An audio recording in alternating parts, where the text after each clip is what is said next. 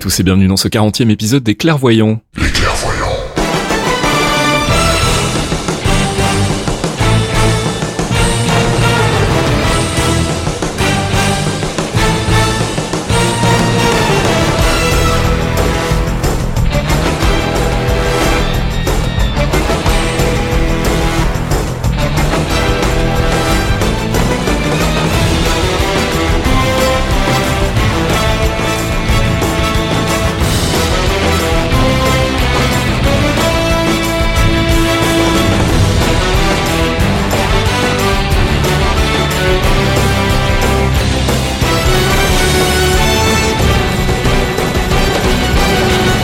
Épisode déjà, j'aime bien, c'est un chiffre rond euh, pour les, les, clairvoyants, notre podcast mensuel sur le MCU, le Marvel Cinematic Universe, que je co-présente avec mes amis Fox et Archeon. Bonjour Fox. Hello Afaskil. Hello Thomas. Salut tout le monde. Un jour il va falloir que je choisisse en fait si je t'appelle Archeon ou Thomas, je sais que je change à chaque fois pendant le podcast et que ça doit perturber les gens. Ça me dérange absolument pas. Peut-être que ça perturbe les gens. Thomas Archeon, je vais t'appeler. Thomas Archeon, allez, on va euh, bah, on se retrouve comme chaque mois donc pour parler du Marvel Cinematic Universe, faire un peu le point sur les news, on fait un petit focus sur un personnage des comics en rapport avec l'univers ciné. Ce mois-ci, on va parler de, de quoi, Thomas? Alors, ce coup-ci, on parle de Ella, et euh, c'est Fox qui s'est c'est au Fox qui s'en est chargé. Ouais, D'accord. charbon. Et eh ben on, on, verra ça tout à l'heure. On fera un peu de théorie crafting aussi évidemment, et puis euh, et puis on aura notre nouvelle rubrique euh, dont on a inauguré euh, l'existence le mois dernier, si je dis pas de bêtises. C'est donc notre rubrique Marvel Insider dans laquelle on, on, passe 10 minutes à décortiquer un peu le passé du MCU au travers d'un film, d'une scène ou d'un personnage, plus euh, une petite séance d'analyse et on parlera d'Age of Ultron tout à l'heure. Vous verrez pourquoi.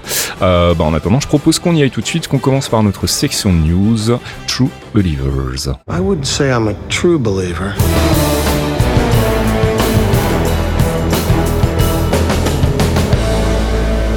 True Believer, c'est notre rubrique news en rapport direct avec le MCU. On va commencer par une news qui nous concerne puisqu'on a changé euh, récemment sur Geekzone de d'outils qui nous aident à publier les podcasts. Euh, et ça, évidemment, comme à chaque fois qu'on fait de la migration de flux RSS, ça provoque des soucis. Donc si vous nous écoutez, c'est qu'a priori tout s'est bien passé pour vous.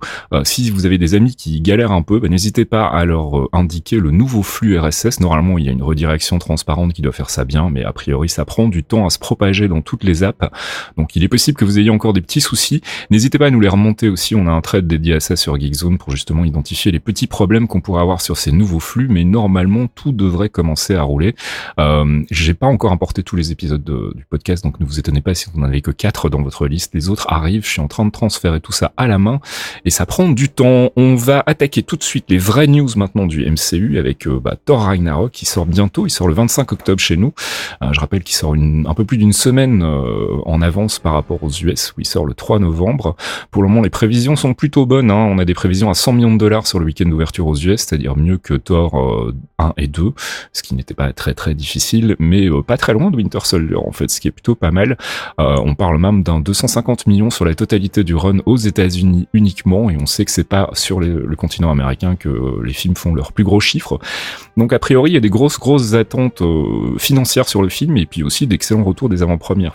Oui, les retours des avant-premières sont, sont vraiment excellents. Euh, moi, j'ai été un peu surpris, euh, parce qu'on a envie dans les trailers, de qu'il y avait énormément d'humour dans ce Thor. Mm, mm, mm. Par contre, euh, les retours des différentes personnalités et journalistes qui ont pu aller le voir sont euh, que le film est tordant du début à la fin, ce qui est pour moi un léger bémol quand même, parce que j'ai pas, j'adore le côté humoristique de Thor, mais j'ai pas envie que ce soit un film comique du début à la fin. Alors, ce que moi j'en ai lu, c'est qu'effectivement le film est très tiré vers la comédie, ce qui était un peu prévisible quand on sait qui chapeaute le film. Hein. Taika Waititi est pas connu pour faire des trucs super dark et gritty. Euh, mais en revanche, ce que j'ai lu aussi, c'est qu'il y avait malgré tout un tournant assez sombre euh, au film. Ça, on, était quand même en droit de, s'y attendre euh, avec Ragnarok. Et donc, je suis pas trop trop inquiet. Je pense qu'ils vont réussir, à mon avis, à bien doser ça. Euh, la, la, la surprise, enfin le truc qui moi m'a le plus surpris dans les, les, critiques qui sont euh, remontées sur le net euh, ces derniers jours, et on en reparlera tout à l'heure euh, quand on fera la, la séance théorie crafting, c'est qu'a priori le film est assez isolé du reste du MCU, alors qu'on pensait que justement ce serait une porte ouverte vers vers la suite. Donc bah, voilà, on va discuter de ça tout à l'heure dans la, la, la, partie théorie crafting, puisqu'on parlera notamment des pierres de l'infini, parce qu'il y a quelques nouvelles histoires qui sont sorties sur le fait qu'elles ne seraient peut-être pas dans Ragnarok comme tout le monde le pensait. Pour suivre à Ragnarok, ce sera Avengers Infinity War, et puis on annoncé après qu'il y aura la deuxième partie Avengers 4, dont le tournage a commencé il y a pas très très longtemps. On a selon une source qui serait a priori fiable de nos amis de MCU Exchange, excellent site qui euh, récapitule un peu toutes les news et toute l'actualité sur le, le MCU. Hawkeye, notre ami Hawkeye pourrait changer d'identité et devenir Ronin, ce qui semble une évolution logique quand même malgré tout. Euh, ça implique quelque chose d'important s'il devient Ronin aussi. Bah la mort de sa famille, alors elle n'a pas été mise en place gratuitement, je pense, dans, dans Age of Ultron. Il y avait probablement déjà une idée derrière la tête de Kevin Feige à ce moment-là. Euh, bon, c'est sûr que la famille de, Hawkeye a un rôle important dans Age of Ultron, mais ça ressemblait plus à un setup pour quelque chose de plus grave après. Et ça m'étonnerait pas effectivement que bah, dans Infinity War, il se passe un truc assez dramatique qui euh, qui euh, l'amène à changer d'identité, à devenir Ronin. Alors Ronin, pour ceux qui connaissent pas, c'est il y en a un de vous deux qui veut qui veut nous en parler? Ronin, c'est imaginez Hawkeye qui balance son arc par terre, qui prend des flingues, qui met un masque et qui oublie toute notion de sens commun à peu près qui devient une espèce de vigilante euh, qui a plus vraiment de, de balance euh, entre le bien et le mal, c'est ça? Il, il, a une certaine balance vers le bien, mais par contre, c'est fini de balancer des fléchettes. Aujourd'hui, il a des gros chargeurs et c'est une sorte de.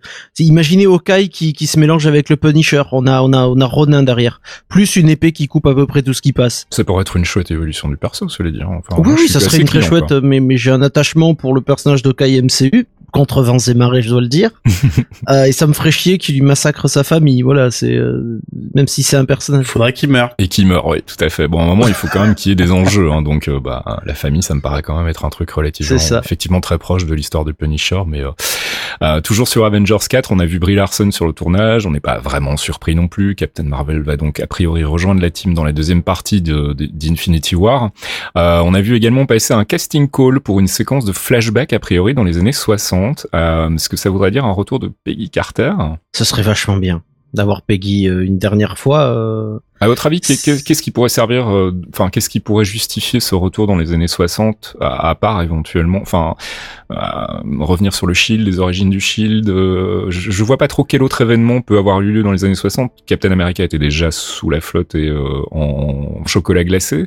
il reste quoi comme comme truc important qui ont pu se passer dans les années 60 Les années 60, on est on est en pleine guerre froide. On est aussi, si on reprend le truc, en plein développement développement de la technologie de Hank Pym, mm. puisque la femme d'Hank Pym disparaît en 87, mais ils étaient actifs depuis très longtemps pour le Shield. Donc il y a certainement un lien peut-être avec euh, des restes de crâne rouge, euh, des armées de crâne rouge, ou alors carrément euh, un nouveau setup lié aux anciens nazis qui liderait peut-être vers une porte vers Thanos ou quelque chose comme ça. Du voyage dans le temps peut-être aussi? J'ai un peu peur de ça. Hein. J'ai toujours euh, très peur de ça. Je pense pas qu'on ait time travel parce que c'est pas l'important, mais euh, puis c'est casse-gueule quoi. on a on a un lien avec Winter Soldier aussi dans les années 60, parce que Winter Soldier était actif dans les années 60 euh, durant la guerre froide. Et il, sera justement dans euh, au casting d'Avengers 4. Hein, c'est ça. Je pense qu'il y a un lien avec quelque chose que peut-être Winter Soldier aurait découvert à l'époque, même si on lui a wipé la mémoire.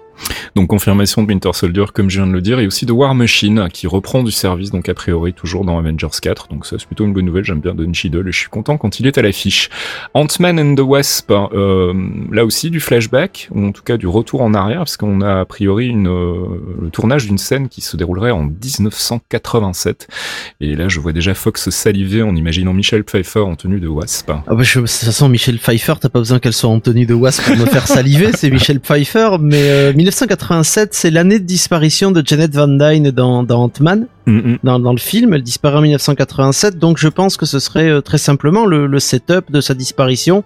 On retrouverait le Shield, la mission, euh, la mission qui les a amenés euh, à faire ce qu'ils ont fait à l'époque, et donc ce serait très bien d'avoir d'avoir un petit flashback. Et, surtout, ce qui est génial, c'est qu'on a vu la technologie à l'action, en action avec de rajeunissement oui, sur sur Guardians of the Galaxy 2. Mm. Donc je pense que nous remettre euh, une très jeune pour le coup Michelle Pfeiffer, ce serait euh, avec un très jeune euh, Michael Douglas, ce serait fabuleux quoi. Ouais, ça pourrait être cool. Et c'est ce qui clôture les news ciné pour pour ce mois-ci. Il y a pas grand-chose de neuf. On, sent qu'on est dans l'attente de la sortie de Thor Ragnarok et qu'ils vont évidemment pas filer du biscuit avant.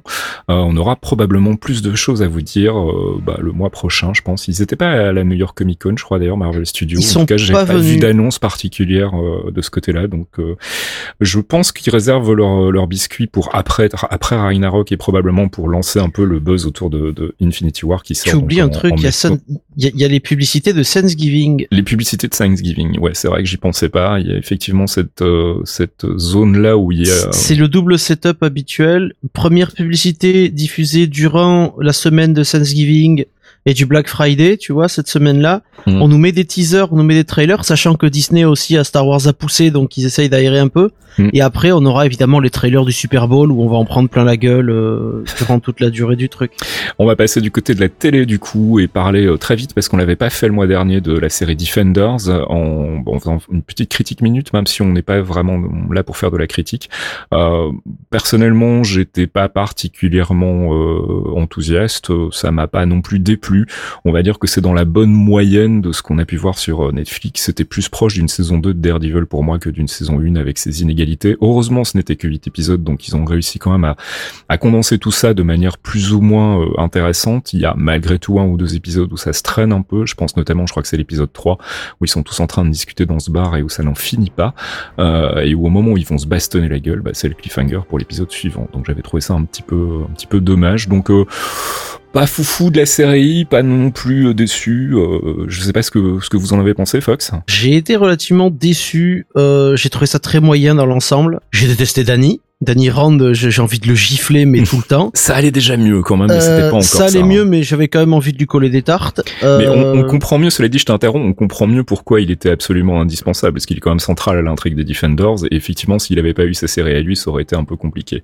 Ceci expliquant sans doute pourquoi ils ont absolument voulu forcer une série solo Iron Fist contre, bah, contre toute attente, quoi. Après, comme tu le disais, c'est plus une série euh, Daredevil que qu'autre chose, même si mm. je l'ai trouvé, j'ai trouvé Matt Murdock totalement habitable sur la longueur de la saison. Mm. Après, bon, dans l'ensemble, ça passe. Il euh, y a pas mal de séquences qui sont un peu trop brouillonnes. Niveau de la bande son, c'est, elle, elle, tombe souvent à côté de ses pompes. Ouais, on en euh, reparlera tout à l'heure d'ailleurs. Ouais. Mais euh, bon, c'est très moyen, mais il y a pire. On va en parler dans trois minutes après le passage de Thomas. voilà, Thomas, t'en as pensé quoi, toi, les Defenders? Alors, ni déçu ni enjoué. Euh, ça, ça se regarde plutôt bien. Mm. Les deux certitudes que j'en garde, ça va être 8 épisodes, ça me paraît être le meilleur rythme pour la série Netflix. Mm. Moi, je pense que 13 ou 10, c'est un peu trop. Ça fait des longueurs vraiment inutiles. Et la deuxième chose, c'est euh, Electra, c'était une mauvaise idée dès le départ. on est d'accord. On, est tous d'accord, je pense. Hein. C'est, euh, il fallait pas, il fallait pas nous refaire Electra en coup de, enfin en twist Big Bad euh, final. J'ai trouvé ça vraiment dommage, d'autant plus que Sigourney Weaver était vraiment, euh, enfin incarnait vraiment un personnage attachant pour le coup, un, un, Big Bad avec un peu de, de texture et la voir disparaître comme ça stupidement, je sais quoi, c'est épisode 6 pour setup Electra derrière, ça m'a vraiment énervé. C'est nul à chier. Je, je ferai une dernière petite critique euh, j'ai trouvé que les seconds rôles étaient vraiment, vraiment, vraiment très mal écrits. Euh, il y a absolument aucun intérêt à leurs échanges. Ils sont vraiment là juste pour dire, hey, on est là, regardez, c'est un gros crossover. Mais finalement, ils font pas grand chose d'intéressant. Et surtout, quand ils parlent, putain, qu'est-ce qu'on se fait chier, quoi. Donc euh, voilà, Defenders, matez là. Franchement, ça se regarde. C'est pas la plus mauvaise série Netflix, même si les scores sont pas très bons, hein, puisqu'à priori, donc ce serait, d'après les études, hein, puisque Netflix ne communique pas ses chiffres officiels, ce serait la série la moins regardée euh, du MCU Netflix, euh, largement derrière Iron Fist, hein, à 10% près. Je crois que c'est 17% pour euh, Defenders et c'était 28% pour pour Iron Fist. Donc c'est quand même pas négligeable. Je pense qu'il y a une vraie lassitude du côté des séries Netflix qui s'installe, mais ça aussi on aura l'occasion d'en reparler tout à l'heure dans le courrier, notamment puisqu'il y a une question qui concerne cette lassitude. On va passer à ce que tu disais tout à l'heure, hein, Fox, le, la pire expérience télé Marvel jusqu'à présent. On va pas se oh, Bordel. Inhumans, on n'en attendait vraiment plus rien et je, je vous avoue j'ai lancé le pilote, donc euh, double pilote d'une heure et demie, en me disant si ça se trouve c'est pas mal en fait. On a vrai, on a peut-être, on est peut-être passé à côté du truc, j'en sais rien. Peut-être que toutes ces mauvaises, euh, ces mauvais buzz avant la sortie étaient pas justifiés. Bon, je confirme que malheureusement c'est pas terrible. Euh, ah. On a l'impression que c'est une série sopesque, soap opéra filmée avec très très peu de moyens et ça, ça se voit quand même très fort. Mais pas seulement au niveau des effets spéciaux. Ça, à la limite, ça me gênerait ah, pas les trop. Acteurs sont cheap. On sent qu'il n'y a pas de direction d'acteur on sent qu'il n'y a pas eu euh, beaucoup de prises, on sent que ça a été tourné dans le rush, qu'il y a des, scènes qui sont vraiment gênantes et où tu te dis oh, ça aurait pas ça aurait pas dû passer comme ça. Et puis surtout, euh, je trouve qu'il y a un vrai problème de, de, motivation en fait euh, derrière les personnages. On, nous présente en fait dès le pilote le personnage de Maximus comme étant finalement le personnage le plus cohérent de la série. C'est le mec qui a un vrai plan, qui a une vraie idée, qui a manifestement de bonnes intentions et qui veut juste renverser un pouvoir hiérarchique qui est organisé en caste, qui est très brimant. Et, et, donc du coup, comme on n'a pas de contrepoids de l'autre côté avec les personnages de Black Bolt ou de Medusa qui ont l'air vraiment bah, d'être des putains de royalistes chiants, bah, on a un vrai problème en fait sur le héros, enfin sur les héros, ce qui devrait être les héros de la série, qui sont tous plus antipathiques les uns que les autres. Et au final, moi je me suis pris de, je me suis pris d'affection pour ce, ce Maximus qui n'a, on va pas se mentir, rien à voir avec celui des comics, mais qui pour le coup est le seul personnage qui a une vraie cohérence, quoi. Donc c'est un peu un, un, un, loupage total en ce qui me concerne. Euh, la seule chose que je sauverais peut-être, c'est la musique, même si je trouve qu'elle est mal utilisée. Euh, c'est euh, Paisano hein, qui a fait la musique, monsieur qui avait fait la, la musique de la première saison de, de, Daredevil. Je la trouve vraiment, vraiment, vraiment cool, mais malheureusement elle est mal exploitée. Et au final, ben là j'ai vu les trois premiers épisodes et je pense que ça va pas s'améliorer. Je sais pas si vous voulez faire une petite critique minute, c'est, euh, je vous laisse le micro. Je vais prendre une minute. Thomas, après, je te laisse euh, récolter, recoller les morceaux avec de la haine. Euh, alors, je trouve euh, Ewan Rheon dans son rôle de Maximus est excellent, mais c'est la seule chose que je trouve excellente. Inhumans version série télé est d'une indignité sans nom. Euh, tu sens le mec qui pèse ses mots. Oui, je, je pèse mes mots. J'ai beaucoup réfléchi. Euh, étant un fanatique des Inhumans, et si vous suivez l'émission depuis le début, vous savez que Black Bolt euh, est cher à mon cœur. Qu'est-ce qu'ils ont fait, bordel? Mm, mm. C'est d'une indignité sans nom. Le système de caste de d'Attilan a été retransformé à un système esclavagiste où ce sont les Inhumans qui ont les pouvoirs les moins intéressants qui deviennent des esclaves des mines, alors que normalement ce sont des, créatures qui sont créées exprès à partir de là, tu crées un système de caste qui est extrêmement barbare et justement qui donne raison à, à Maximus de, de relever sa, sa rébellion. Tout à fait. Mais ça a rien à voir avec Inhumans déjà, ça m'a foutu en pelote. C'est le seul personnage qui est justifié dans sa démarche, jusqu'à présent en tout cas. Les autres, franchement, on n'a pas envie de prendre leur parti, quoi. Ils ont l'air euh, complètement à la ramasse, ils oh sont complètement anachroniques. Enfin, c'est c'est une catastrophe, quoi. Non mais Black Bolt, Black Bolt, j'ai jamais vu un mec qui est capable de ne rien dire, avoir l'air aussi con. Il est insupportable. Il est là avec ses, ses yeux vides de sens. Moi, il me fait penser à Leslie Nielsen en fait. Quand je vois sa gueule, il me fait marrer. C'est un croisement entre le Superman de DC et Leslie Nielsen. Il a l'air très con. Sa tête quand il se libère de ses menottes, quoi. Oh sans déconner. Non mais t'as envie de gifler. Mais c'est c'est ridicule. Bref, détends-toi, Fox. Détends-toi. Ah, détends-toi. Ah, on, on, va pas y passer. Euh, on va pas y passer toutes les news. C'est de la merde. Voilà. Euh, Thomas, si t'as un truc à rajouter. J'ai subi les épisodes. J'étais en vacances quand ça a commencé en fait, et quand je suis rentré, je me suis dit bon, je vais regarder les deux premiers. Le troisième est sorti, je fais merde, on va enregistrer, il faut que je les regarde, donc je les ai subis. Le personnage de Maximus, c'est une volonté derrière, un, but, mais Iwan Ryan, moi, je, je, je peux pas. Non, j'accroche pas non plus. Je suis pas fan du tout. Je, je trouve le casting est vraiment pas terrible. Il, y a, il a été, direction il, il, a été pris parce qu'il a fait Bolton dans Game of Thrones. Et ils se sont dit, il nous faut un mec comme ça pour Maximus. Au final, ça colle absolument pas à ce qu'ils en font. Mm, mm. Et euh, après, non, le reste, c'est, euh, c'est c'est ouais, mais on s'est forcé à regarder hein. bah, alors moi j'ai deux exemples c'est la, le passage dans la police donc tu l'as évoqué tout à l'heure le passage dans, le commissariat Black Bot mais il est d'une débilité mais déconcertante et juste un deuxième point c'est Schmop qui me l'a fait remarquer sur Discord euh, c'est dans le générique qui est dégueulasse. Oui. À la fin, on voit, à la fin, on voit Lockjaw. et il m'a foutu dans la tête que ça ressemblait à un chien South Park. Et j'arrive ah, pas à me le sortir de la tête à chaque fois que je le vois maintenant. On a oublié de le dire, mais le, les CGI de Lockjaw, le clébard est super moche. Bah surtout on le voit pas beaucoup, il sert à rien là. Bah, il coûte trop à part à envoyer les gens aux quatre coins de la planète et servir de plot device. Bref, quatre coins, Inhuman, c'est pas terrible. Tout ça, ouais, ils vont pas aux quatre coins. ouais, c'est vrai. Ils vont tous aux quatre coins d'Hawaï. Euh, bref, donc c'est une mauvaise série, on va pas se voiler la face. C'est un, un, vrai premier échec. Je trouve que c'est même pire qu'Iron Fist. Hein. Il y a encore des choses à, à, sauver dans Iron Fist, mais là vraiment, je peux pas. Euh, les chiffres sont pas mauvais, mais ça dégringole euh, gentiment depuis, euh, ah, la diffusion du pilote. Euh, faut savoir que a priori il y aura pas de saison 2, même si Scott Buck a déclaré qu'il avait du biscuit pour trois saisons. Tant mieux pour lui, eh mais qu'il nous foute la paix. Oui, c'est ça que je voulais rajouter qu'on n'avait pas dans la conduite. Je m'excuse, mais la, la, grosse vanne d'Inhumans, c'est quand ils ont annoncé bon bah au final on va faire qu'une saison et on va mm. se concentrer sur des séries à histoire courte. Mm. Et euh, je sais pas si c'est vrai ou pas, ce sera confirmé après, mais euh, s'ils nous font une fois par an une série comme Inhumans, moi je je, je, flingue ma télé. voilà, stop.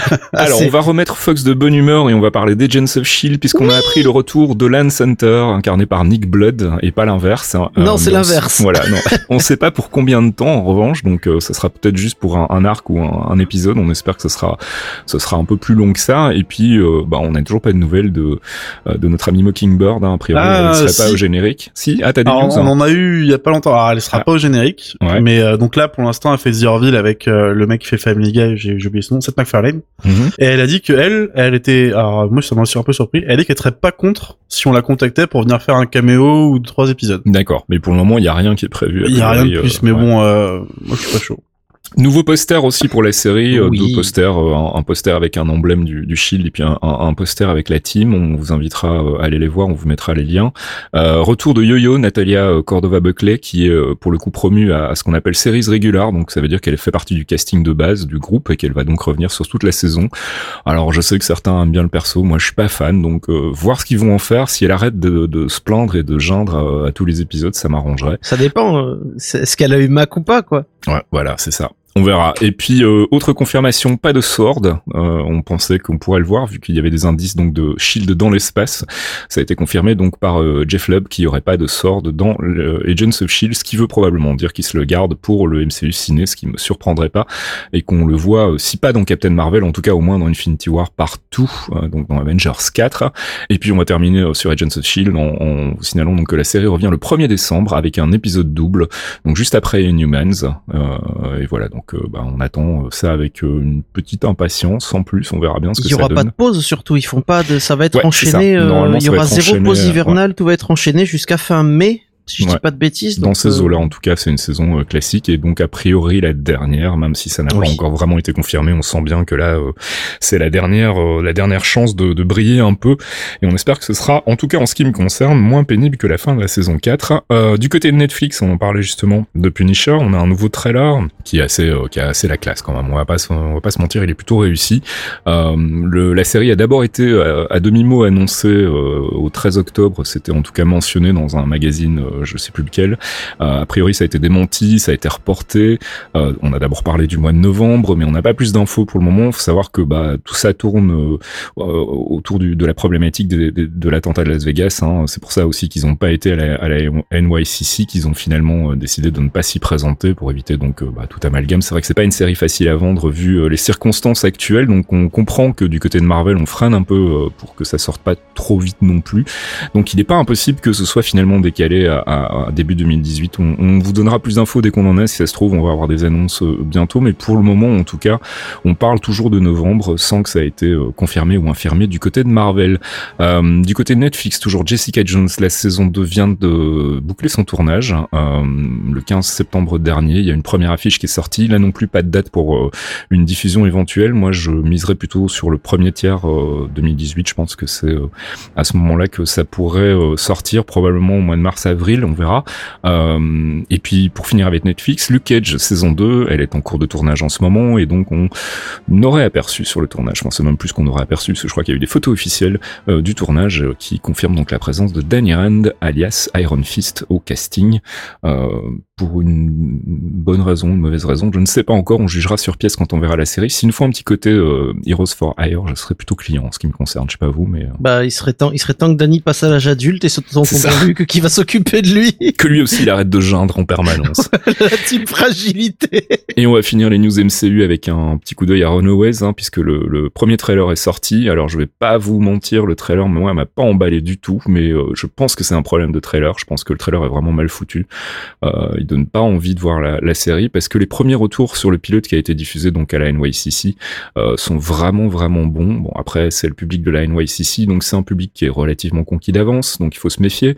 Mais bon voilà on s'attendait euh, à un désastre à la Inhumans a priori ça n'en prend pas la route maintenant. Est-ce qu'ils vont réussir à, à, confirmer l'essai et à transformer cette BD euh, iconique en tout cas pour moi sur petit écran? On, verra. On a on a une date de sortie je sais plus tiens il faudrait que je vérifie.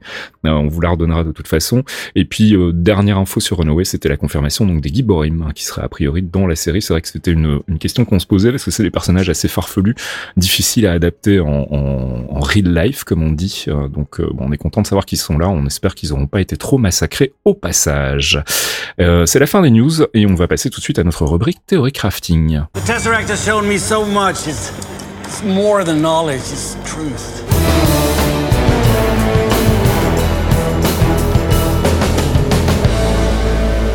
Avengers, c'est pas l'heure, c'est notre euh, section récap, théorie crafting et spéculation. On va la faire un petit peu plus courte euh, ce mois-ci parce qu'on a eu quand même pas mal de news et on va parler des pierres de l'infini. Ça faisait un petit moment qu'on n'en avait pas parlé. Pourquoi j'ai envie d'en reparler aujourd'hui? Parce que justement, on commence à avoir des infos euh, sur Thor Ragnarok et bah, contre toute attente, il semblerait plausible en tout cas que la, dernière pierre de l'infini, celle qui manque, la Soul Stone, ne soit pas dans Thor Ragnarok, mais plutôt dans Black Panther.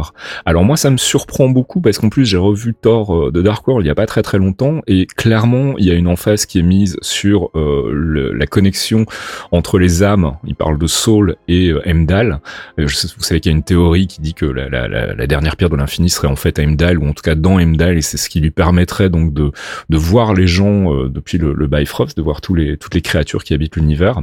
il y a un gros plan sur ses yeux à un moment avec une couleur orangée. Enfin il y a vraiment de gros gros hints que si si regarde c'est une pierre de l'infini. Euh, du coup, apprendre que euh, ce serait potentiellement plutôt dans Black Panther, moi ça m'a surpris.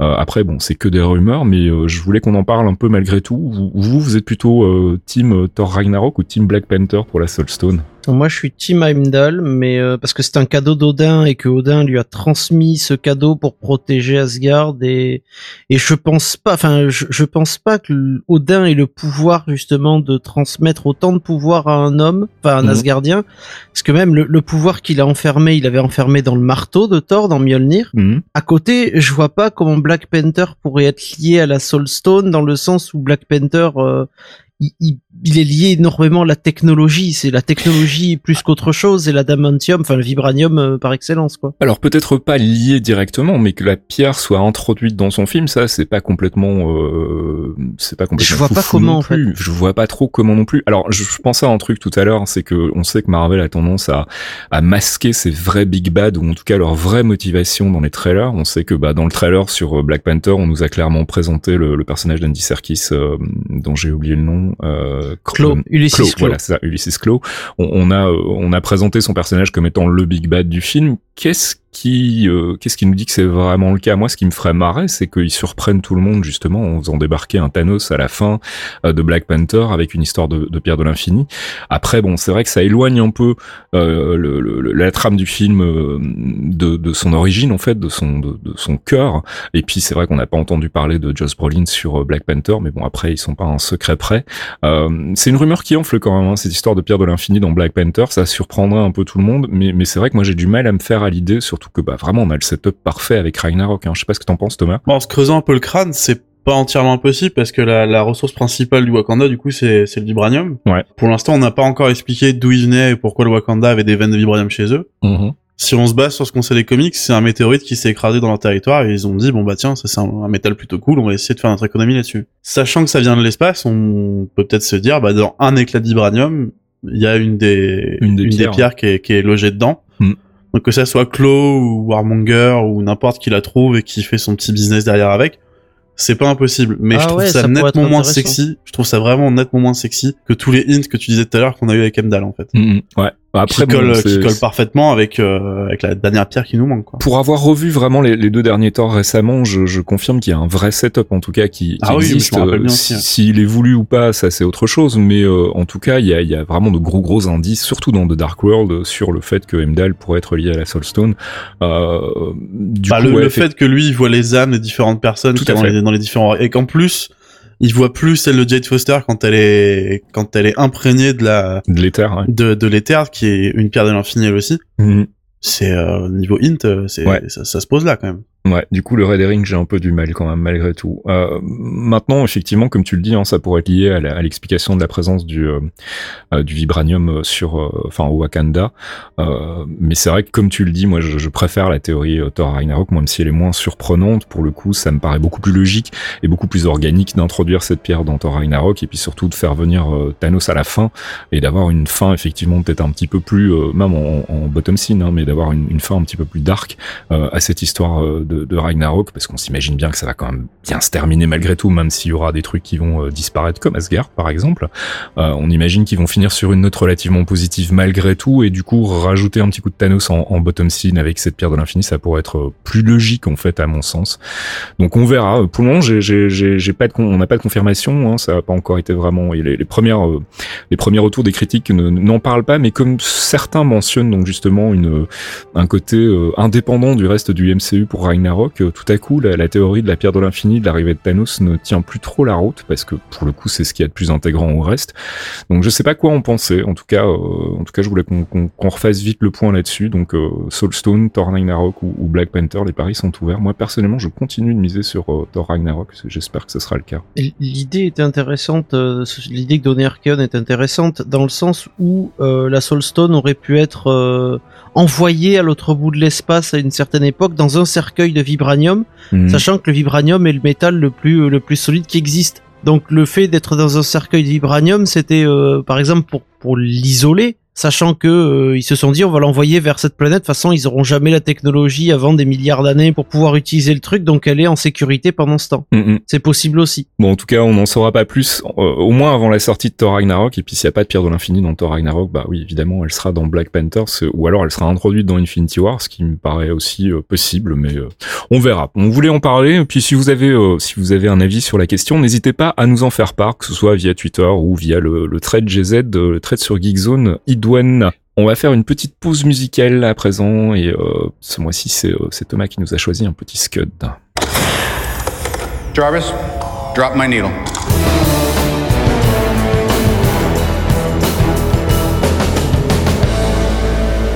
Jarvis Drop My Needle, c'est notre plage musicale tirée du MCU avec euh, bah, cette fois-ci on en parlait tout à l'heure hein, dans, dans Defenders, il y a un moment quand même un petit peu awkward où il y a un morceau qui sort de nulle part et qui est plutôt mal amené. Mon cher Thomas, c'est celui-là que tu as décidé de nous faire écouter euh, ce mois-ci.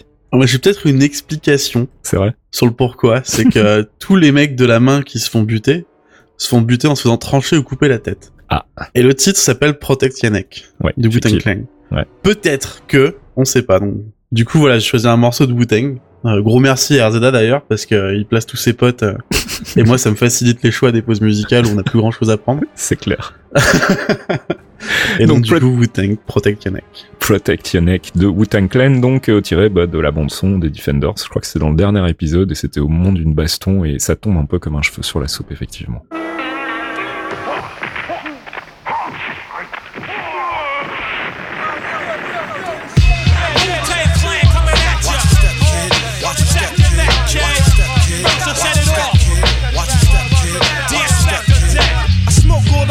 Smoking Joe Frazier, the Hellraiser. Raising hell with the flavor. Terrorize the jam like troops in Pakistan. Swinging through your town like your neighborhood Spider Man. So uh, all tick tock and keep ticking. When I get you flipping off the shit that I'm kicking. The Lone Ranger, co danger. Deep in the dark with the art to rip the charts apart. The vandal, too hot to handle your battle. He's saying goodbye like Tevin Campbell. Roughneck, Inspector Dex on the set. The rebel, I make more noise than heavy metal. The way I make the crowd go wild. Sit back, relax, Ray got it going on, pal. Call me the rap assassinator. Rhymes rugged and built like Schwarzenegger. And I'ma get mad deep like a threat. Blow up your project, then take all your assets. Cause I came to shake the frame in half with the thoughts that bomb. Shit like math. So if you wanna try to flip, yo, flip on the next man. Cause I'll grab the clip and hit you with 16 shots and more. I got going to war with the melting pot.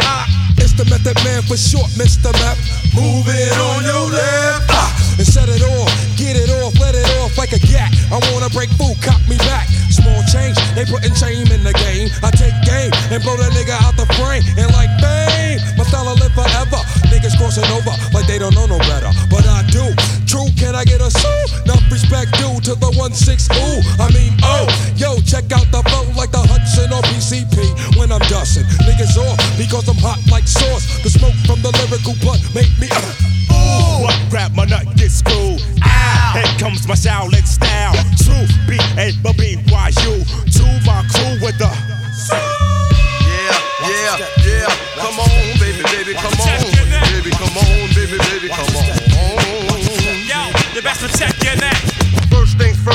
Fucking with the worst. I'll be sticking pins in your head like a fucking nurse. Al, attack any nigga who's slacking his mat. Come fully packed with the fat burger stack. Shame on you when you step through. Two, the old dirty bastard, straight from the Brooklyn Zoo.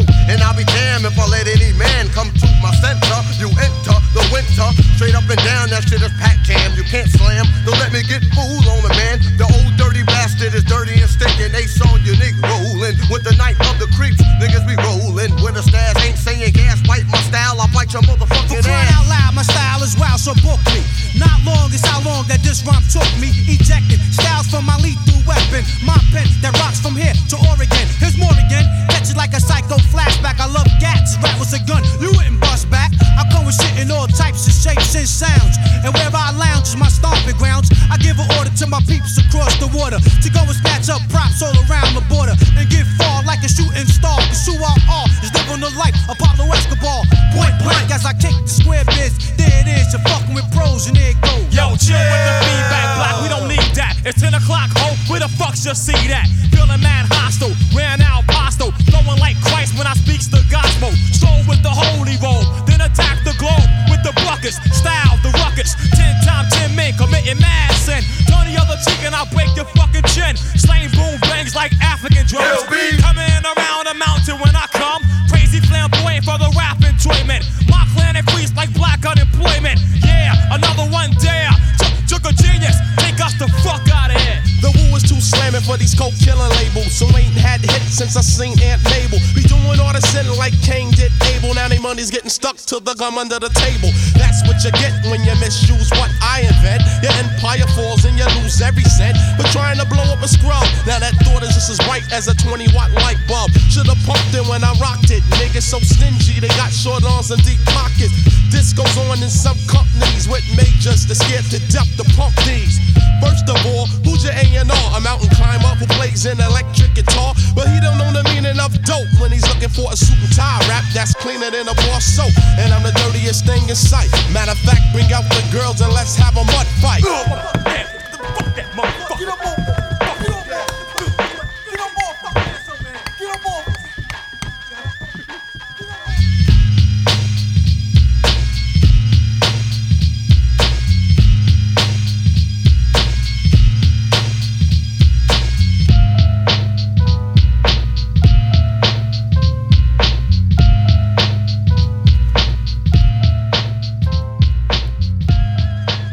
Protect Your Neck, tiré donc de la bande son des Defenders, c'était le Wu-Tang Clan. I am. I am science. I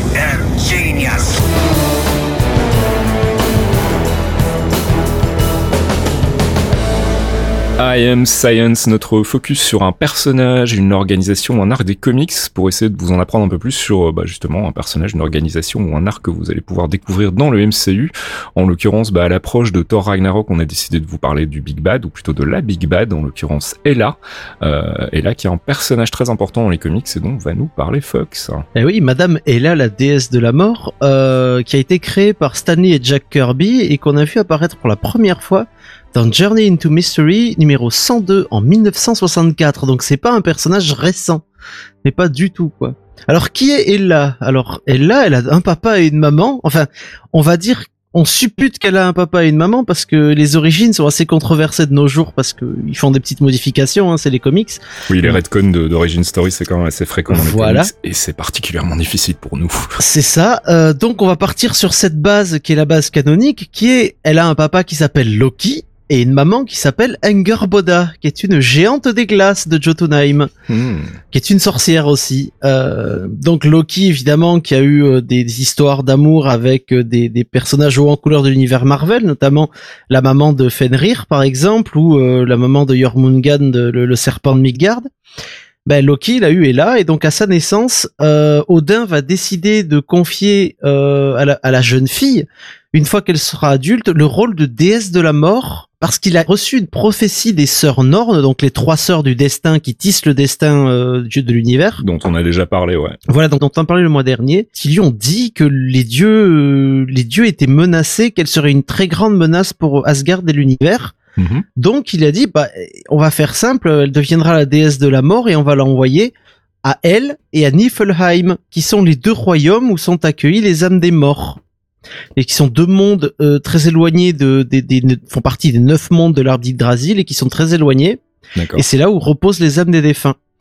Euh, pour se prémunir un peu plus du truc, euh, Odin a fondé le Valhalla, donc le repos des, héros, où il guide lui-même les âmes des Asgardiens quand elles sont quand elles meurent, euh, sauf en de très rares occasions où là peut clamer son autorité dessus, c'est-à-dire si par exemple un Asgardien est mort de manière déshonorante, ce genre de choses. Alors du côté du MCU, on, pense qu'elle sera plutôt euh, plutôt la sœur d'Odin que, que la fille de Loki parce que c'est quoi plus simple à mettre en place pour le MCU C'est beaucoup plus simple et ça fait un peu plus sens en fait au niveau de la mythologie euh, du MCU de faire passer Ella pour la sœur d'Odin vu que Kate Blanchett est, plus semble plus âgée que Thor et, Loki.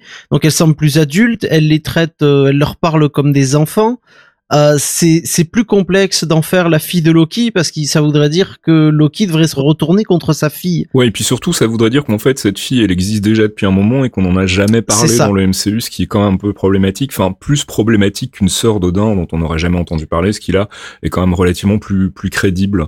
Euh, euh c'est quoi son but en fait finalement à elle a du coup son, son obsession euh, à elle Alors elle elle a un seul but euh, qui est très particulier puisque étant donné qu'elle a été bannie et qu'elle gère les âmes des morts euh, son rêve, c'est de posséder les âmes d'un maximum d'Asgardiens et surtout posséder les âmes de Thor et d'Odin. D'accord. Elle veut leurs âmes pour les amener dans son royaume. À ce titre, euh, elle va développer une certaine euh, colère envers Thor et envers Asgard et elle va essayer de les amener à mourir et, et, à venir dans son royaume en fait. Et dès l'adolescence de Thor, elle va l'attirer vers elle donc euh, le royaume de Hell avec un H mhm. afin de collecter son âme puisqu'elle va enlever et, tuer par exemple elle va enlever et essayer de tuer les Sif qui est dans la fiancée de Thor dans les comics où elle va provoquer divers conflits euh, en, en amenant des, des personnages de, des comics ou d'autres personnages de l'univers d'Asgard à attaquer euh, Asgard pour essayer de récupérer des âmes mais ça va foirer à chaque fois mhm. parce que soit Thor va se monter plus fort soit il va se montrer plus noble et quand je dis noble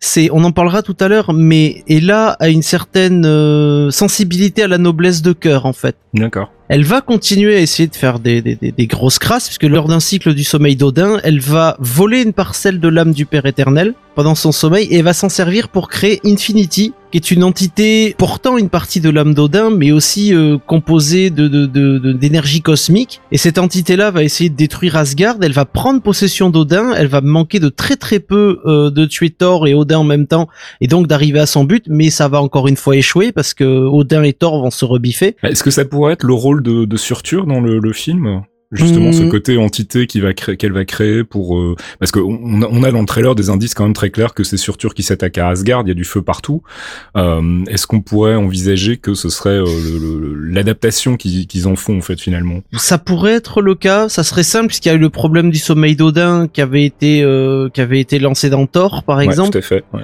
Euh, après, Surtur étant un ennemi euh, mythique d'Odin, ce serait plus simple de faire une association entre justement tous les ennemis d'Asgard. Lui, il veut détruire Asgard, elle, elle veut les âmes. Il trouve un deal, si tu veux. Après, moi, je suis client de l'arrivée d'Infinity dans le MCU, hein, mais c'est, ça me paraît plus complexe, en fait euh, à, mettre en place que de, de justement utiliser Surtur qui a été présenté comme étant quand même a priori important dans la, dans la trame du film.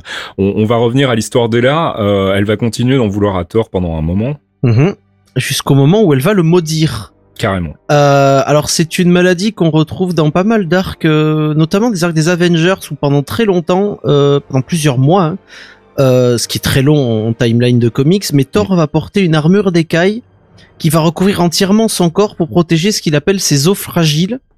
Mais en fait, cette maladie est beaucoup plus complexe. Cette malédiction l'empêche de régénérer toutes ses blessures mais ça l'empêche de mourir. D'accord. Donc il va se protéger de cette armure d'écaille, mais le problème c'est qu'à un moment, bah, il va finir euh, complètement en bouillie. Hein. Il tiendra plus que par la, magie de l'armure. C'est Mister Glass, quoi. Ah ouais, non, mais c'est pire que ça. C'est c'est c'est le mec, c'est un smoothie dans un dans une coque en métal, si tu veux. Et il va en avoir marre. Il va décider de récupérer euh, son son don de, de soins, si tu veux. Et il va carrément enchasser son corps dans l'armure du Destroyer, débarquer à Niflheim et lui coller une branlée monumentale.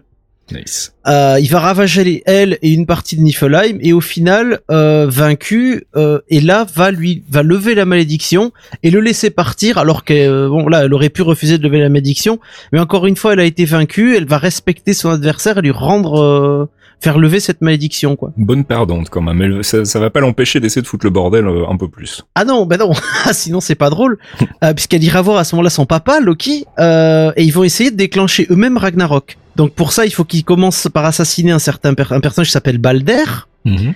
Euh, elle va échouer parce que Odin va se pointer au dernier moment et sauver Balder, mais vraiment in extremis, c'est-à-dire au moment où Balder meurt, Odin il fait non non non, toi tu te relèves, maintenant on s'en va, vous arrêtez vos conneries, vous vous barrez.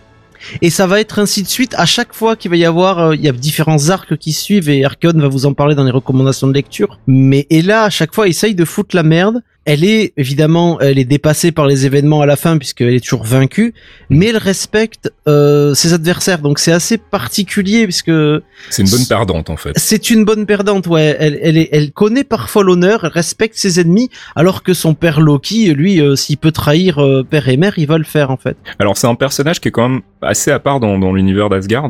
Oui, parce que selon la légende de son origine, elle est moitié asgardienne et moitié géant des glaces. Mhm. de Jotunheim, sauf qu'elle a reçu euh, son pouvoir à la naissance qui, qui, qui, est un peu particulier vu que la moitié droite de son corps est vivante et la moitié gauche euh, est celle d'un cadavre décrépit. Nice. Sans la cape, euh, donc pour ceux qui ont vu le, trailer ou ceux qui connaissent dans les comics, elle a, elle a cette espèce de cape noire et verte avec surtout ces immenses cornes mhm. euh, qu'on appelle sa couronne. En fait, elle est pas en mesure d'utiliser ses pouvoirs et elle tient à peine debout en fait. D'accord. Et si on lui enlève sa cape, elle peut plus utiliser ses pouvoirs. Par contre, si elle la touche ne serait-ce qu'une seconde, elle récupère ses pouvoirs pour une certaine période de temps et peut donc se défendre. Et en fait, on se rend compte très simplement que l'existence d'Ella ne tient qu'à la réaction d'Odin face à la prophétie des sœurs Norn. Parce que s'il avait pas envoyé à elle et, et Niflheim, euh, en lui donnant ses pouvoirs de vie sur la vie et la mort euh, et nourrissant son ressentiment, ben, il ne serait jamais rien arrivé. Voilà, donc un, un, big bad auto-généré, on va dire, euh, comme c'est souvent le cas en fait dans le Hein. c'est souvent les big bad qui émergent en fait de, personnages, que ce soit Ultron qui est euh, qui a émergé de, Tony Stark ou euh,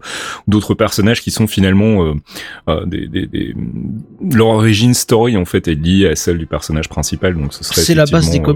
Voilà, ce serait logique qu'on ait qu'on ait on ait cette histoire là aussi dans le MCU. Donc on l'a dit, hein, c'est un personnage qui est qui a un sens de l'honneur et qui respecte ses ennemis.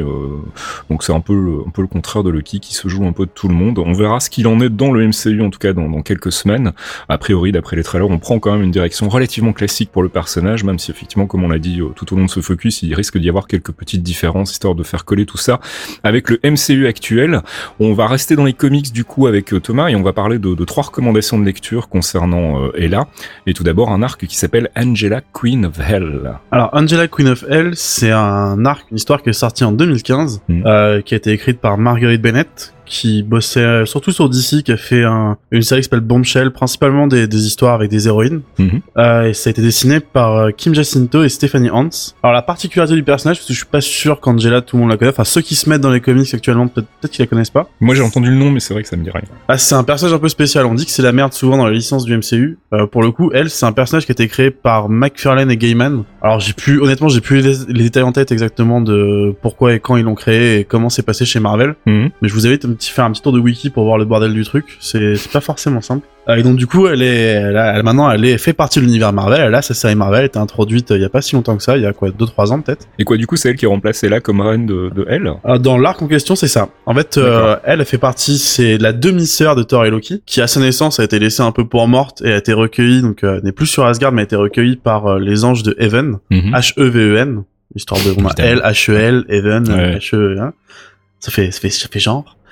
Euh, et donc il fait partie de ces, ces, anges qui sont une espèce de caste guerrière qui fonctionne euh, sur un système de contrat. Donc on va les voir, on leur dit voilà je vous paye tant, vous me faites ça, et une fois que c'est fait, je, je, règle, je règle la note. Elle a avec elle une, une amie servante confidente qui s'appelle Sarah, qui, qui, qui, termine en enfer. En fait, il termine en, à, elle. Et Angela, ça lui plaît pas des masses. Euh, et donc du coup, elle se dit bah j'ai rien à foutre, je vais la chercher.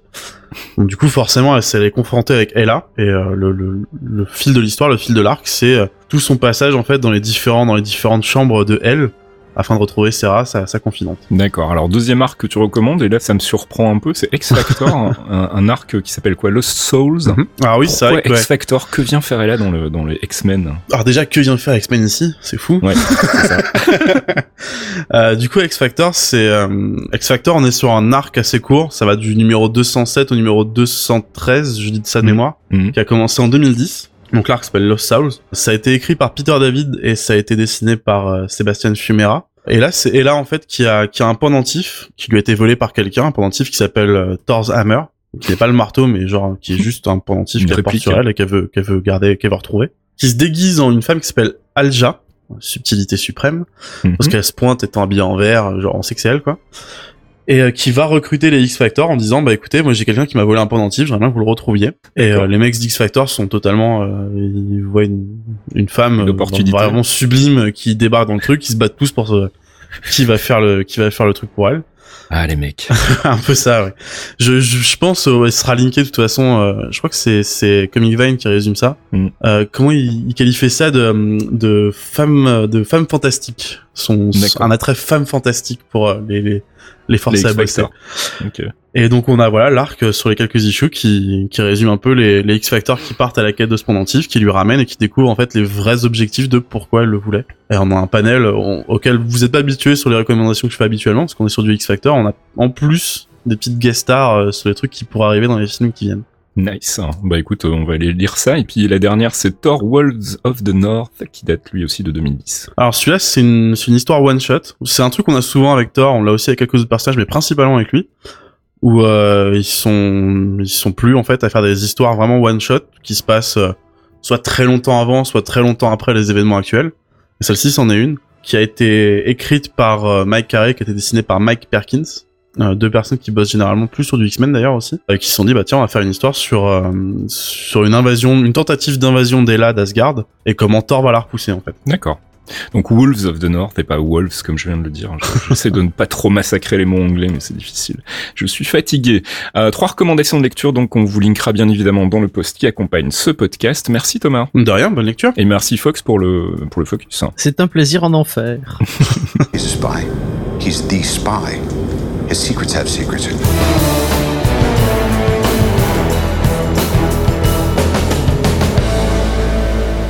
Marvel Insiders, vous le savez, c'est notre rubrique qui depuis le mois dernier s'est transformée en rubrique euh, analyse, où on décortique un peu le, passé du MCU au travers d'un film, d'une scène ou d'un personnage. Euh, le mois dernier, on a, euh, on a parlé du mandarin dans Iron Man 3, et ce mois-ci, je voulais qu'on parle d'un phénomène que j'ai observé autour de moi. J'ai des amis, plusieurs amis qui sont venus m'en parler, parce qu'ils savent que je m'intéresse au MCU, et puis je l'ai lu beaucoup aussi sur, sur Reddit. la question du jour, c'est Age of Ultron se bonifie-t-il après avoir visionné Civil War? Euh, plein de gens sont venus me dire, c'est marrant, depuis que j'ai vu Civil War, j'ai revu Age of Ultron et je l'ai trouvé bien meilleur euh, que la première fois que je l'avais visionné. Alors moi, je fais partie des gens qui ont, malgré tous ses défauts, vraiment bien aimé le film. J'ai trouvé qu'il avait une démarche intéressante et qu'il avait une approche des personnages qui était vraiment chouette.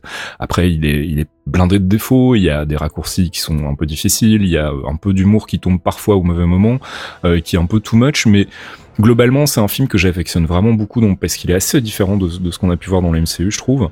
Et effectivement, euh, c'est vrai qu'il prend, il prend tout son sens, surtout entre les, tensions entre entre Tony Stark et euh, Steve Rogers. Euh, quand on a vu Civil War, du coup, est-ce que c'est pas un peu un acte manqué d'avoir d'avoir fait Civil War après Age of Ultron? Est-ce qu'on n'aurait pas dû faire l'inverse? Moi, j'ai préféré Joe Ultron à Civil War. D'accord. Pour le coup, parce qu'il y avait des trucs qui allaient pas. Enfin, j'ai bien aimé. Hein, j'ai beaucoup aimé Civil War mais euh, le problème était que euh, il y avait des raccourcis en fait, il y avait des, ça manquait un peu de tension, euh, ça manquait un peu plus de, il manquait peut-être un quart d'heure, 20 minutes pour bien tasser les choses, pour bien marquer les, dissensions et peut-être avoir un peu plus de, de relation entre Stark et, et le Capitaine, plutôt que voilà, on veut pas signer, on s'en va et puis chacun part de son côté très très vite au final là où dans le comics il y avait plus de débats. Mais euh, donc du coup pour toi ça n'a rien changé en fait. Euh... euh Age of Ultron ne t'apparaît pas meilleur maintenant que t'as vu Civil War. Non parce qu'il m'apparaissait très bon au départ euh, parce que j'avais beaucoup aimé le premier, j'avais beaucoup aimé Age of Ultron donc c'était pas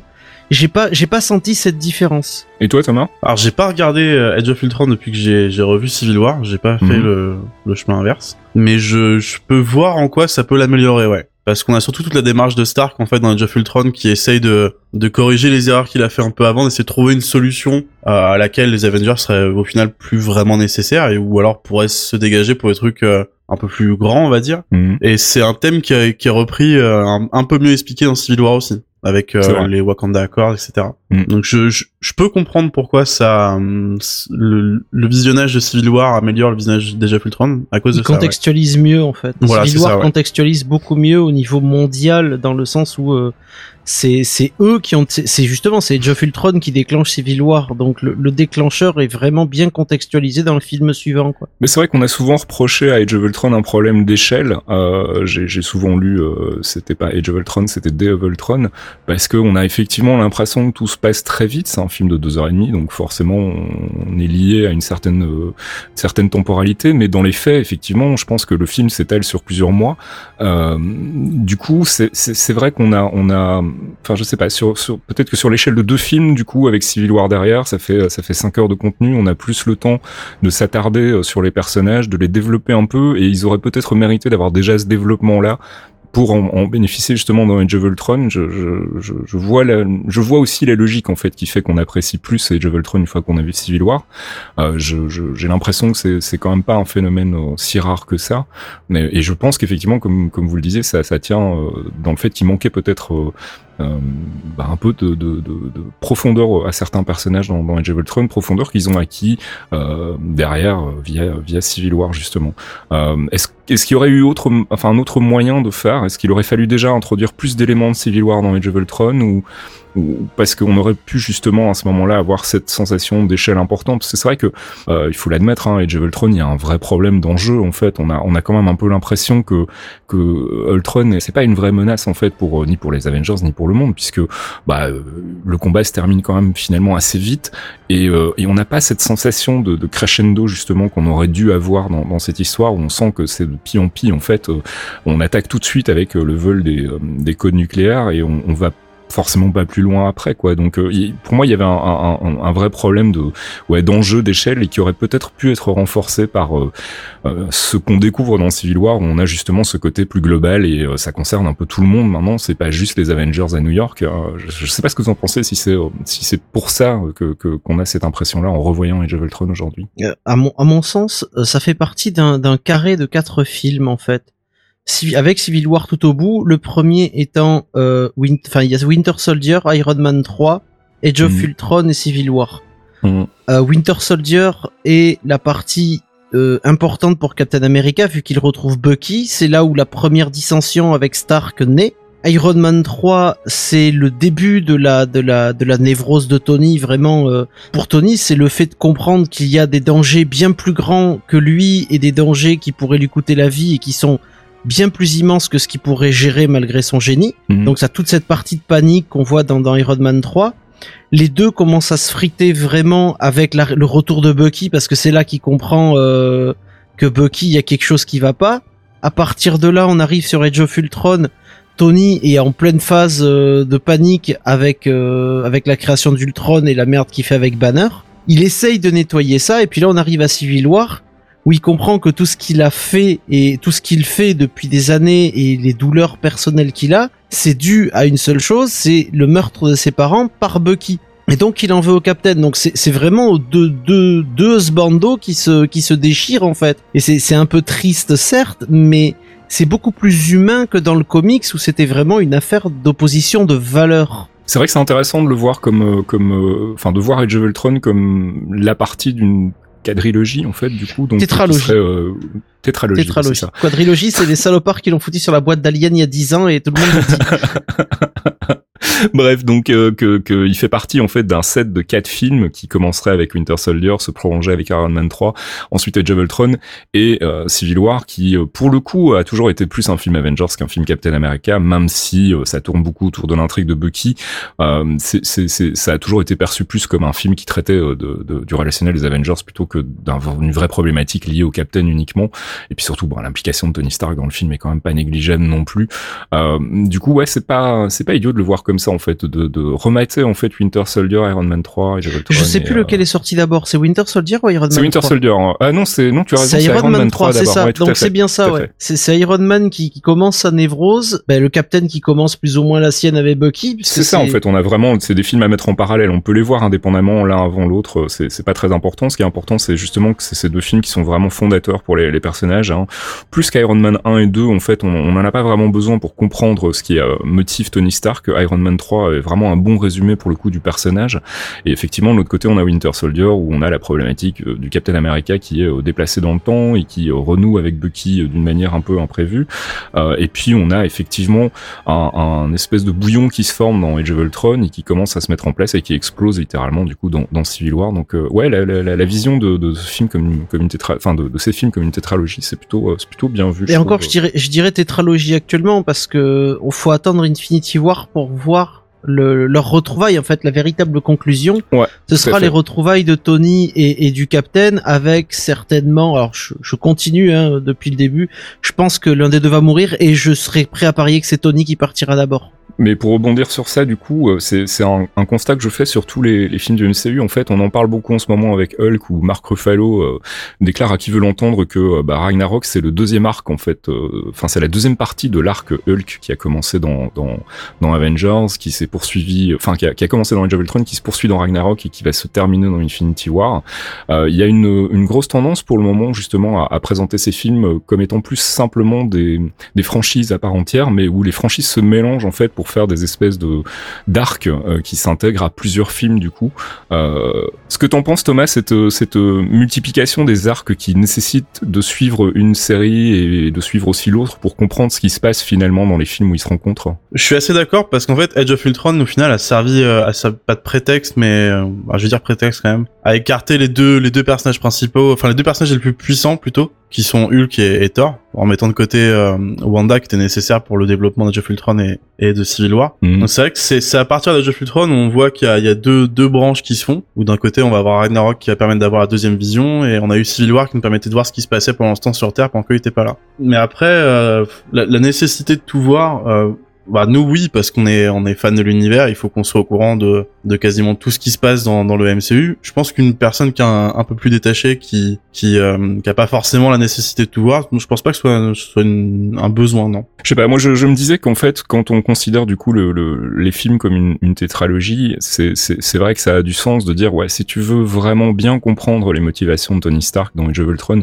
il faut que tu aies vu Iron Man 3 parce que sinon on te les pose un peu là et effectivement euh, c'est pas facile à suivre pour quelqu'un qui a pas le background. Et pareil pour euh, Civil War, on comprend pas trop d'où vient euh, Rogers si on n'a pas vu Winter Soldier. Donc du coup, il y a effectivement, enfin pour le pour le coup, c'était deux films Captain America, donc c'est peut-être pas un bon exemple. Mais en ce qui concerne Age of Ultron, moi je, continue à dire qu'on peut pas vraiment en profiter si on n'a pas apprécié et compris ce qui était expliqué dans, dans Iron Man 3. Euh, et je suis pas contre la pratique, hein. moi pour le coup effectivement comme tu le dis, on les mate tous de toute façon parce qu'on est fan, donc on est content de voir justement quand il y a des interactions comme ça. Mais du coup, ouais, ça nuit peut-être à certaines franchises que, que les gens euh, vont voir automatiquement et pas d'autres. Euh, et Jeux Ultron a peut-être souffert un peu de ça et justement se, se rachète avec Civil War où, euh, on a un peu plus de biscuits et on comprend un peu mieux ce qui se passe dans la tête des persos quand on quand on revoit Age of Ultron. Je pense en fait qu'il y a, pour revenir un peu sur le sujet des personnes qui sont plus détachées du MCU que nous, mm. il y, a, il y a deux effets en fait. Il y a l'effet des personnes qui veulent voir les films uniquement avec euh, un héros en affiche, donc euh, les Iron Man, les Thor, les Captain America, etc. Et ceux qui vont voir plutôt uniquement ceux qui sont Avengers en fait. Et du coup, c'est vrai que euh, Edge of Ultron, il souffre vachement de ça parce que il est pas bah, bancal entre les deux, mais comme comme on le dit depuis tout à l'heure, c'est c'est là qu'on a des des tensions qui vont se mettre en place entre des personnages qu'on aurait pu voir dans d'autres films, etc. Et les personnes qui voient que les films de super-héros euh, basés sur un héros mm. auront peut-être pas ce point de vue-là, et d'autres des personnes qui voient uniquement les films Avengers auront pas forcément le point de vue des héros des films à côté. Donc c'est, je pense que c'est là que Edge of Ultron a un peu péché en fait. C'est, il est pas dans un il truc de niche, trop sur mais... le reste. Voilà, c'est un peu ça, ouais. Bah, c'est pas qu'il repose trop, c'est plutôt que tout repose dessus, en fait, plutôt. Ouais, c'est ça. Il, ouais, il paye, euh, il paye son sa place de film charnière entre, euh, Mm. dans tout dans tout le setup dans tout le setup du MCU en fait. Parce qu'il est pile fait. au milieu, on va arriver à la fin de la phase 3 euh, prochainement, et il est le pivot entre phase 1, phase 2 et phase 3, et même euh, enfin jusqu'à la fin de cette phase 3, qui doit être le, la fin de, de- du MCU tel qu'on le connaît, puisque beaucoup de personnages ne seront plus là euh, d'ici 2020. C'est quoi. ça, il va y avoir un renouvellement du roster. ouais. Sur celui-là, on a le reveal des pierres de l'infini, ce qu'elles sont exactement, parce qu'on le savait pas jusqu'à présent. Mm. On a la button scene de, dans celui-ci, hein, où Thanos, on le voit à la fin. Je pense que c'est Ouais, avec le gant, ouais, tout à qui fait. arrive, il se dit bon bah je vais je vais me démerder moi-même pour aller les récupérer. Mm. Donc ouais, il a, il a une place charnière et du coup les infos qu'on a en plus dans dans War à côté, peut-être que ça bonifie, euh, ça apporte euh, un petit biscuit en plus pour dire ah, mais Ouais. c'est vrai que ouais euh, Tony Stark il pense comme ça parce qu'il y a eu les événements d'Iron Man 3 et, Mm, et Cap il pense comme ça, il, il fait pas confiance au gouvernement parce qu'il s'est déjà fait avoir une fois dans Winter Soldier. C'est peut-être pour ça. tout à ouais. fait. Ouais, il manque clairement quelque chose à mon avis euh, pour profiter vraiment d'Age of Ultron tant qu'on n'a pas certains éléments de background qui sont malheureusement livrés plus tard dans Civil War. Bref, si vous aussi vous voulez venir nous, nous parler de votre revision de Age of Ultron, n'hésitez pas à venir le faire dans le trade sur Geekzone et on va passer au courrier. Are you Tony Stank? Yes, this is this is Tony Stank. You're in the right place. Thank you for that. Never dropping that, by the way.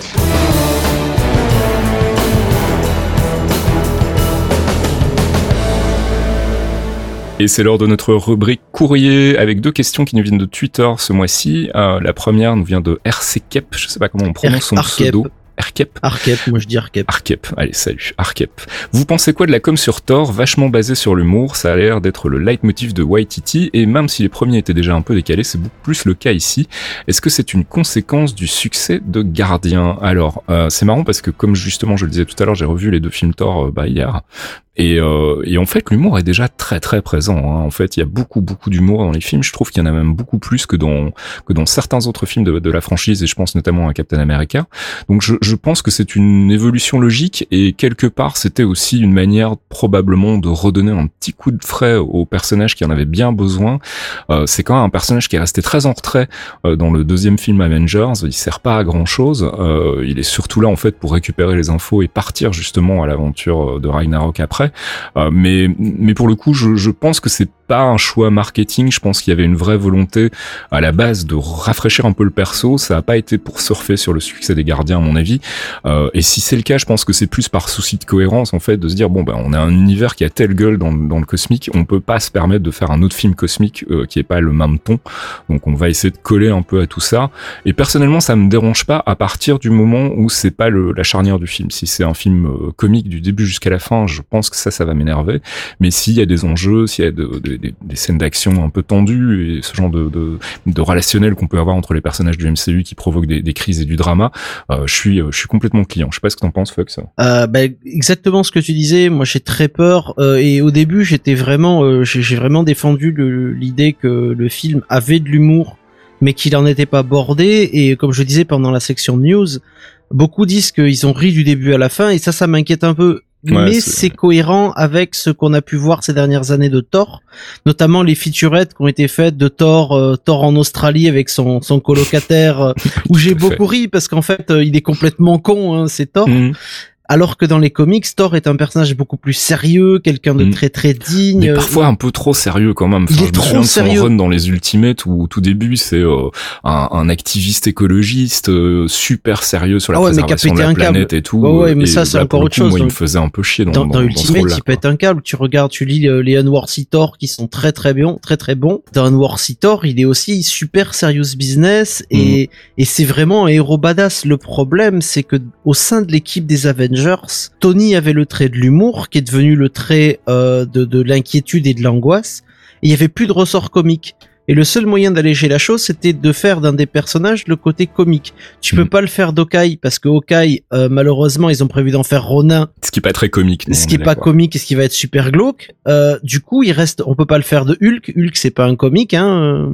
Euh il aime pas trop les blagues quand il est vert. Quoi qu'il a l'air quand même de jouer euh, pas mal le ressort comique aussi dans, oui, Ragnarok. Oui, mais il joue le sidekick, euh, si tu veux, il joue le personnage plus détendu en fait. Hmm. Mais le personnage ultra serious business de Thor ne pouvait pas être dans le MCU tel quel, donc ils en ont fait un personnage euh, un peu trop littéral, on va dire, qui qui qui, qui prend les blagues un peu au premier degré et qui qui, qui est un peu concon, mais je l'aime bien quand même. J'ai un certain attachement au personnage créé par Hemsworth en fait. Bah pour compléter, moi je dirais qu'on parle aussi pour le moment que de trailers, hein, même si on a effectivement des, avis de critiques qui disent qu'ils sont marrés du début jusqu'à la fin, ça veut pas pour autant dire que c'est un film uniquement comique. Euh, mais la bande-annonce, enfin les bandes-annonces en l'occurrence, ont clairement euh, axé euh, ça sur sur les vannes. Cela dit, on leur a reproché souvent de, de faire des bandes-annonces très très dark pour des films qui finalement ne n'étaient pas tant que ça. Je pense notamment à Iron Man 3, même si je continue de trouver qu'il a ces moments très très dark. Et Age of Ultron, pareil Euh, du coup, bah, annoncer la couleur dès le, le, trailer est pas un mauvais calcul à mon sens. Et puis on se doute bien effectivement qu'avec Waititi, on va pousser le cran de la vanne un peu plus haut. Et tant qu'à faire, moi je suis client. Ça a effectivement bien fonctionné pour Guardians et il y a, y a, une bonne raison à ça, c'est que c'était un bon choix, je pense, parce qu'une fois que tu pars dans le cosmique, tu peux pas te prendre complètement au sérieux, sinon ça devient très très vite euh, chiant, dark and gritty, et, euh, et, on se retrouve du coup avec un film qui, qui, qui est un peu posant. Donc moi je suis plutôt client. Maintenant, effectivement, il faudra qu'il y ait des enjeux, il faudra qu'il se passe des choses un peu sérieuse et que ce soit effectivement le setup de Infinity War comme on nous l'a promis, parce que sinon là je vais être un peu déçu. Donc euh, bah on verra, on verra dans, dans quoi un peu plus de deux semaines maintenant si c'est effectivement le cas ou pas. Mais moi je suis pas très inquiet, ça reste des trailers, ça veut pas forcément dire que tout le film sera euh, sera mort de rire lol, on, verra. Pour moi l'analyse de l'humour sur le film qui va arriver sur Ragnarok, euh, il y a deux choses en fait à prendre en compte, c'est le fait que pour l'instant l'humour qu'on a de Thor c'est un humour de décalage en fait. Le mec vient d'Asgard, il arrive sur Terre, il sait pas trop comment tout fonctionne. C'est des vannes qui vont se tous baser sur euh, sa rencontre avec avec euh, la Terre, avec Asgard. C'est ce que Fox appelle l'effet euh, l'effet visiteur quoi. Exactement ouais. Et on a un deuxième qui a été mis en avant depuis le départ quand ils ont annoncé ça comme un buddy movie, c'est que c'est les deux brutasses du MCU qui sont ensemble en fait. Mmh, Donc forcément c'est ça va pas être de l'humour fin je suppose. ça va pas être euh, ouais c'est et c'est pour ça que moi ça me quand ils parlent directement d'humour et quand les gens disent qu'ils se sont marrés ça ça me choque pas parce que c'est mettre les deux en paire ça pour moi forcément t'auras des vannes qui vont tourner là-dessus. Donc je suis pas inquiet et pas choqué. Mais puis en plus enfin quand tu compares avec Guardians c'est à juste titre parce que au final ben voilà Guardians on s'est bien marré sur le deuxième mais ça empêche pas le film d'avoir une fin euh, assez sérieuse d'avoir eu des enjeux quand même relativement dramatiques. Donc voilà. Ça reste des films de, de, de divertissement hein. il faut pas se faire chier. Et je pense que ça Marvel l'a bien compris depuis le début.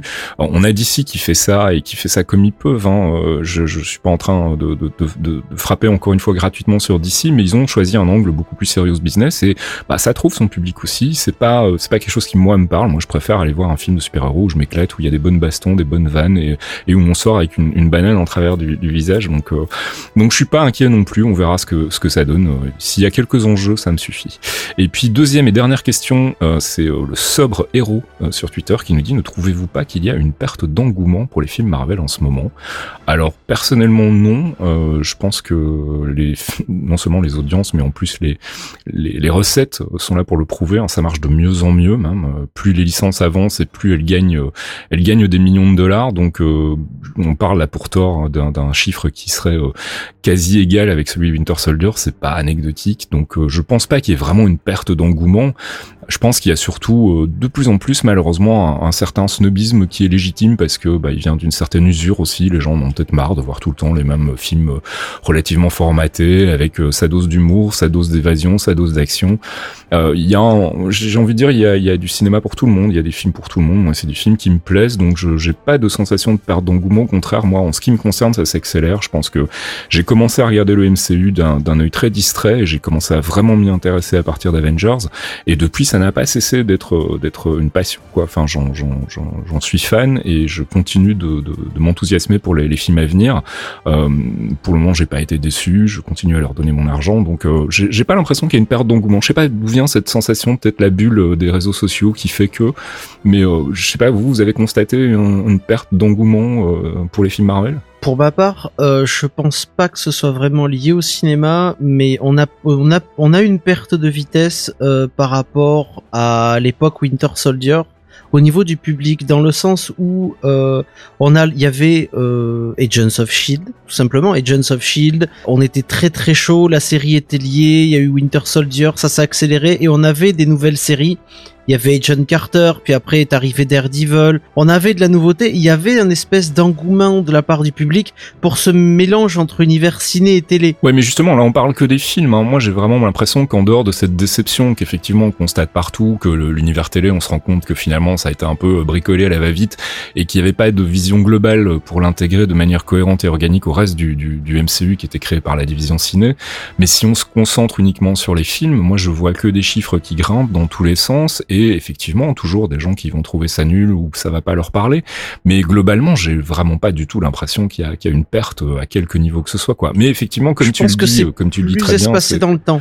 Peut-être, ouais, je sais pas. Euh, Thomas, t'as as eu cette sensation là, toi? Les deux points que j'ai pu voir, alors je parle de mon entourage direct parce que c'est les personnes avec qui j'ai plus de de d'avis là-dessus. Mhm. Deux choses que j'ai vues, c'est euh, la vie générale, c'est trop de films par an. Ouais. Mais là-dessus, je suis pas vraiment d'accord parce qu'on en a que trois. Mais ce qui se passe, c'est qu'il y en a que trois qui sont englobés dans les X-Men, dans les Deadpool, etc. C'est ça, ouais. Mm. Ça fait un tout que je peux comprendre. Hein. Si on n'accroche pas, forcément, ça fait un, petit ras-le-bol. Ouais. Bon, après, personne n'oblige jamais personne à aller les voir non plus, tu vois. Exactement. Et la deuxième chose que j'ai pu voir, euh, t'en parlais juste avant, c'est même si on se focus que sur l'aspect ciné, euh, moi j'ai vu des gens qui étaient un peu dégoûtés, enfin pas dégoûtés, mais qui attendaient moins ce qui se passait au ciné à cause de la déception qu'ils ont eue sur les séries télé. Hmm. Il y a ça. Ah oui. C'est. Euh... C'était un fil rouge, à mon sens. Moi, c'est le truc qui m'étonne le plus parce que quand on en parlait justement au début du MCU, on se disait bah la série télé, ça va être le petit bonus pour ceux qui s'intéressent vachement, qui vont aller voir et qui vont se dire bah tiens, j'ai fait tous les films, qu'est-ce qui me reste à côté? Et c'est l'espèce d'effet vicieux que je vois maintenant. Encore une fois, c'est mon entourage vraiment direct, hein, hmm. qui se disent bah ouais, mais euh, Iron Fist c'était naze et du coup, euh, je, suis pas chaud pour voir du super héros. Payer ouais. 15 balles la place de ciné pour aller voir un film de super-héros ou si ça me fait le même effet qu'Iron Fist, euh, Ouais, je, peux comprendre aussi, mais donc globalement pas de perte d'engouement à constater en tout cas. Euh, Peut-être euh, une certaine lassitude d'une frange du public, mais euh, voilà, pas de raison de s'inquiéter. Enfin, je sais pas dans quel sens c'était posé la question, si c'était pour nous agacer un peu ou si c'était vraiment pour se dire est-ce qu'on va pas voir les films disparaître parce que plus personne s'y intéresse? On est vraiment loin du compte.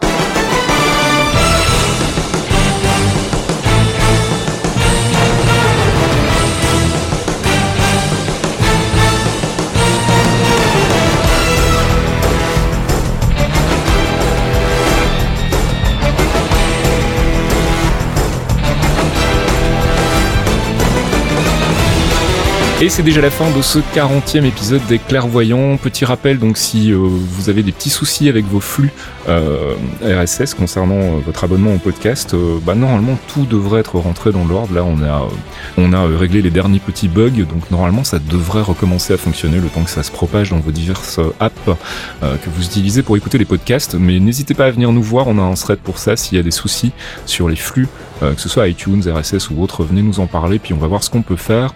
Euh, dans le pire des cas, euh, le podcast est toujours écoutable directement via le site en attendant, mais on va essayer quand même de faire en sorte que vous puissiez continuer à vous abonner. Normalement, ça a dû être transparent, mais rien n'est parfait, certainement pas les migrations de flux RSS. Ceci étant dit, on vous rappelle que bah, y a un trade hein, sur le MCU sur Geekzone qui est dédié entièrement à ça, qui fait je sais plus combien de centaines de milliers de, de postes. Euh, on a également des dossiers sur les films, et puis bah, j'ai fait un petit bouquin il n'y a pas longtemps sur l'univers Marvel, ça s'appelle Dans les coulisses du Marvel Cinematic Universe, sorti chez nos amis de Third Edition. Si vous voulez en savoir plus, on vous filera le lien pour aller acheter tout ça. On vous rappelle que vous pouvez soutenir Geekzone via Patreon. N'hésitez pas à venir mettre un petit peu de sous tous les mois pour nous aider à, à budgéter notre site et puis nos podcasts.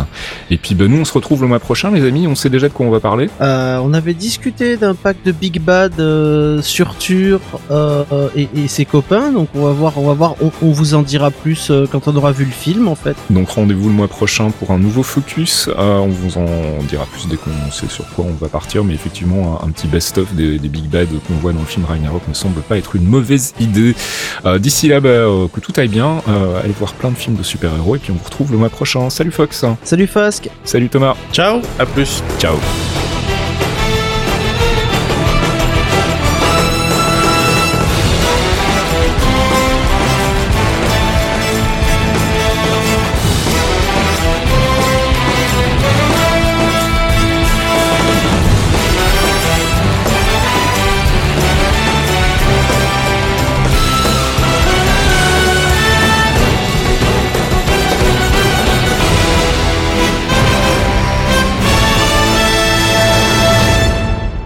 C'est chez moi ce bruit C'est un avion chez moi. C'est Thomas ah. qui a un avion.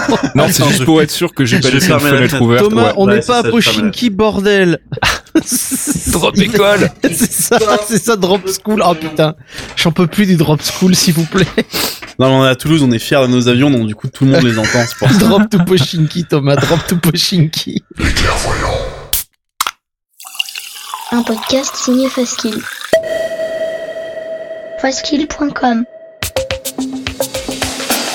des actus, des dossiers, des tutos, des podcasts. Geekzone, c'est le site de la culture geek sous toutes ses formes. Et aussi une communauté en or. Retrouvez-nous sur geekzone.fr et soutenez-nous via Patreon. Geekzone.fr par des geeks pour des geeks.